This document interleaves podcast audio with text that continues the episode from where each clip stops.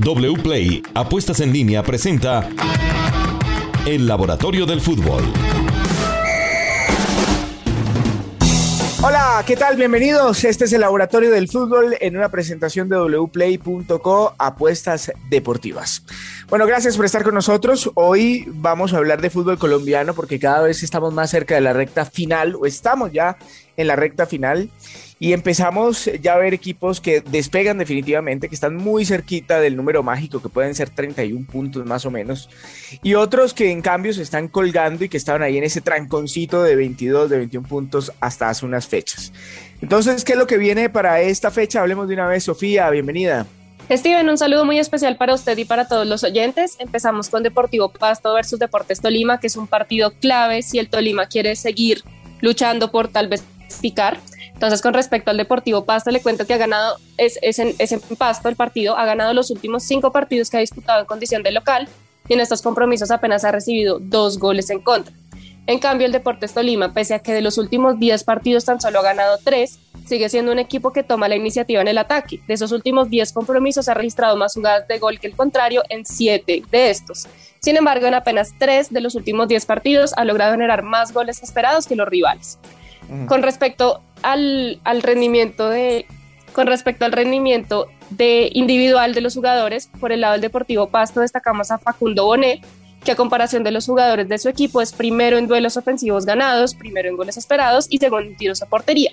Por el lado del Deportes Tolima destacamos al venezolano Eduardo Sosa, que a comparación de todos los jugadores de la Liga Betplay es primero en regates exitosos en zona peligrosa y primero en duelos ofensivos ganados. Sí, eso, eso quiere decir que el Deportivo Pasto tiene cierta ventaja en este partido, Sofía, o me estoy equivocando. Sí, llega en una mejor racha. De hecho, como, como lo decíamos, no ha perdido sus últimos cinco partidos. Y el Deportes Tolima ya no es ese visitante fuerte que teníamos eh, hace un, pues el semestre pasado y el antepasado. Entonces sí llega con una ventaja, aunque se espera, según los datos, que el Deportes Tolima busque mucho más, ataque mucho más, pero no genera tanto peligro como el Pasto. Bueno, muy bien. Eh, ¿Posibilidades de que Pasto esté en los ocho? ¿Las tenemos? Sí, tenemos las probabilidades de que Pasto esté en los ocho. De hecho, va, pues digamos que en orden de probabilidades sería el tercero, después de Millonarios y Santa Fe, tiene un 90% de probabilidades de clasificar. Entonces, y pues del Deportes Tolima, según los cálculos del laboratorio del fútbol, tiene 0% según pues, las, los, las simulaciones con los partidos que le faltan, pero si gana todos, puede clasificar a uno podría clasificar a pesar de las dificultades. ¿Qué otro partido tenemos? Tenemos el clásico entre Deportivo Cali y América de Cali. Con respecto al Deportivo Cali, les cuento a los oyentes que en apenas tres de sus últimos 10 partidos ha tirado más veces a puerta que el rival, mientras que en cinco de estos últimos 10 ha tenido un porcentaje de jugadas de gol convertidas inferior al 20%. Con respecto al América de Cali, en apenas dos de sus últimos cinco partidos, América de Cali ha registrado más jugadas de gol que el adversario y tan solo en dos de estos cinco partidos ha tenido un porcentaje de jugadas de gol superior al... Entonces América, pues digamos que no genera muchas jugadas de gol y tampoco es que tenga que las aproveche muy bien. Tiene un porcentaje bastante bajo con respecto a los rivales, usual pues en la mayoría de partidos. O sea, ahí es donde está la clave. Pero eh, posibilidades de entrar, ¿tiene bastantes o se le han disminuido? Pues América de Cali, ahí va, tiene un 58% de probabilidades de clasificar. Eh, ha estado bajando en los últimos, pero ahí está cerca y según los cálculos del laboratorio del fútbol, sí alcanzaría a entrar a los ocho. Bueno, muy bien. Otro partido interesante de la fecha, ¿cuál puede ser? Otro partido, Atlético Bucaramanga versus Junior. ¿Quién, quién llegará mejor según lo que ha visto usted, Steven? Mm, el Bucaramanga juega bien, pero no le alcanza con eso y el Junior de Barranquilla tiene muchas individualidades por, por la nómina. Yo diría que el Junior de Barranquilla, eh, digamos, apelando a, que tiene mejor nómina. Pues según los datos, sí, el Junior llega mejor a este importante partido. Por ejemplo, en jugadas de gol en promedio, este el Junior tiene 4.8, mientras que Bucaramanga tiene 4. En porcentaje de ocasiones de gol convertidas, Bucaramanga tiene 29, mientras que Junior tiene 25. Es decir, Junior genera mucho más, pero tiene menos efectividad. Tiros a portería, Bucaramanga tiene 3.9 en promedio por partido, Em, mientras que Junior tiene 3.8. Sin embargo, en goles en promedio, Bucaramanga tiene menos, tiene 1.14 contra 1.2 del Junior de Barranquilla.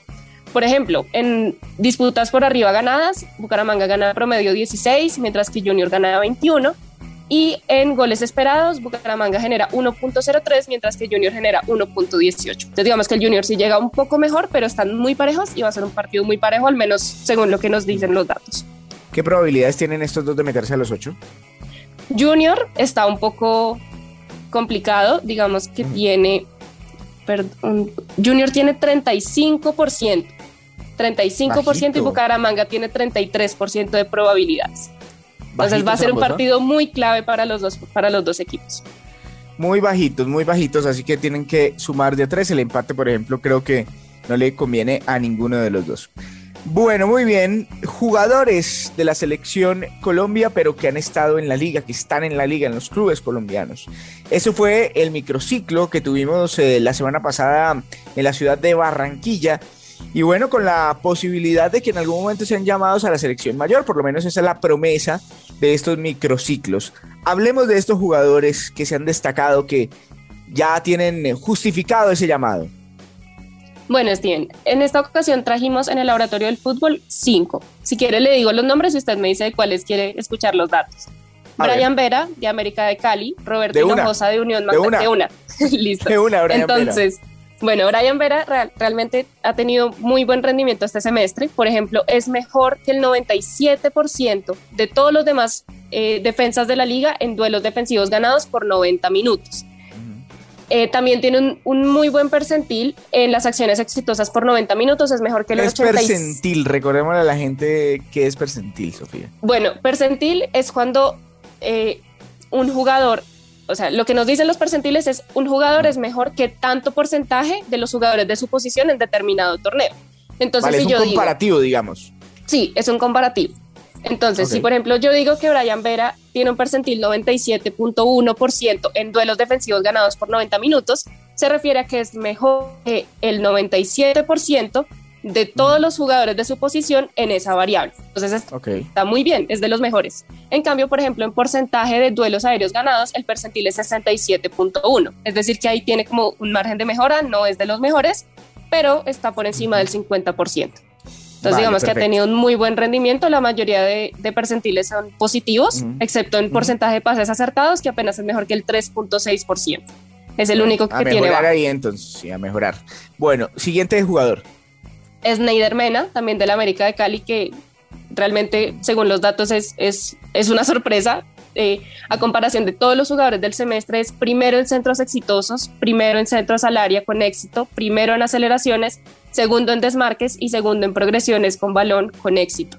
Entonces realmente el jugador de América de Cali ha tenido un muy buen semestre, es de los mejores de la liga sin duda alguna y por ejemplo ha sido el mejor de su posición en dos variables que son regates exitosos por 90 minutos y duelos ofensivos ganados por 90 minutos. Ha sido el mejor de la liga de su posición en esos dos aspectos, entonces realmente está teniendo un muy muy buen presente. Seguimos con Daniel Ruiz de Millonarios, que a comparación de todos los jugadores del semestre es el primero en asistencias esperadas, 3.67, y el primero en desdobles con éxito, con 10. Y otro jugador de Millonarios que también ha tenido un muy buen semestre, Carlos Gómez de Millonarios, que a comparación de todos los jugadores de la Liga Betplay es primero en tiros tras pase profundo con éxito, tercero en tiros a portería con 17 y sexto en tiros dentro del área con 20. O sea, literalmente es un hombre con hambre de, de gol, ¿no? Sí, Carlos Gómez, sí, realmente ha sido una de las sorpresas de este semestre, como que de verdad le ha dado un plus gigantesco a Millonarios y esperemos que se lo pueda dar a la selección colombiana en un futuro. Así es, y ojalá así será.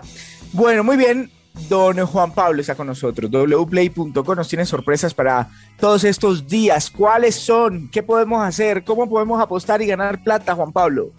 Steven, abrazo muy especial. Tenemos esta jornada los 16 partidos, los 16 encuentros de Champions League.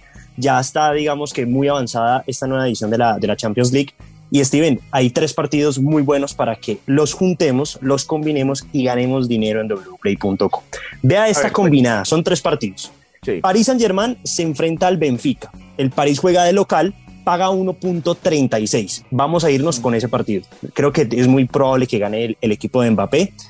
Después vamos con el equipo ganador, el mejor de todos, el Real Madrid, paga 1.36. Juega de visitante, Steven, frente al Shakhtar Donetsk. Juntamos las dos cuotas y por último, tenemos el equipo de Luis Díaz, que se enfrenta de visita al Rangers. Rangers frente al Liverpool. También tiene una cuota bajita el Liverpool, pero muy buena, 1.35. Combinando los tres partidos, tenemos, Steven, una cuota de 2.49. ¿Cuánta platica le, le metemos?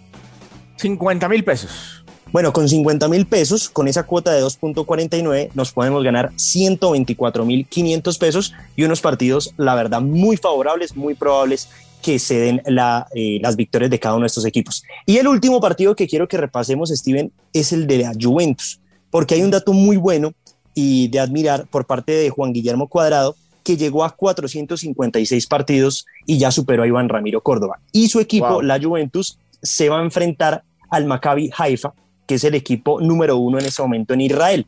La cuota de Juventus, 1.75. Steven, a mí me parece muy buena la cuota.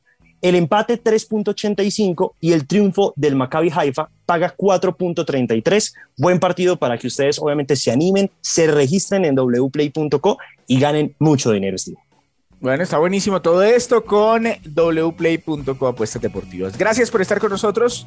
En una semana nos encontramos para más Laboratorio del Fútbol, porque el fútbol colombiano está muy bueno y los colombianos en el exterior no paran. Muchas gracias.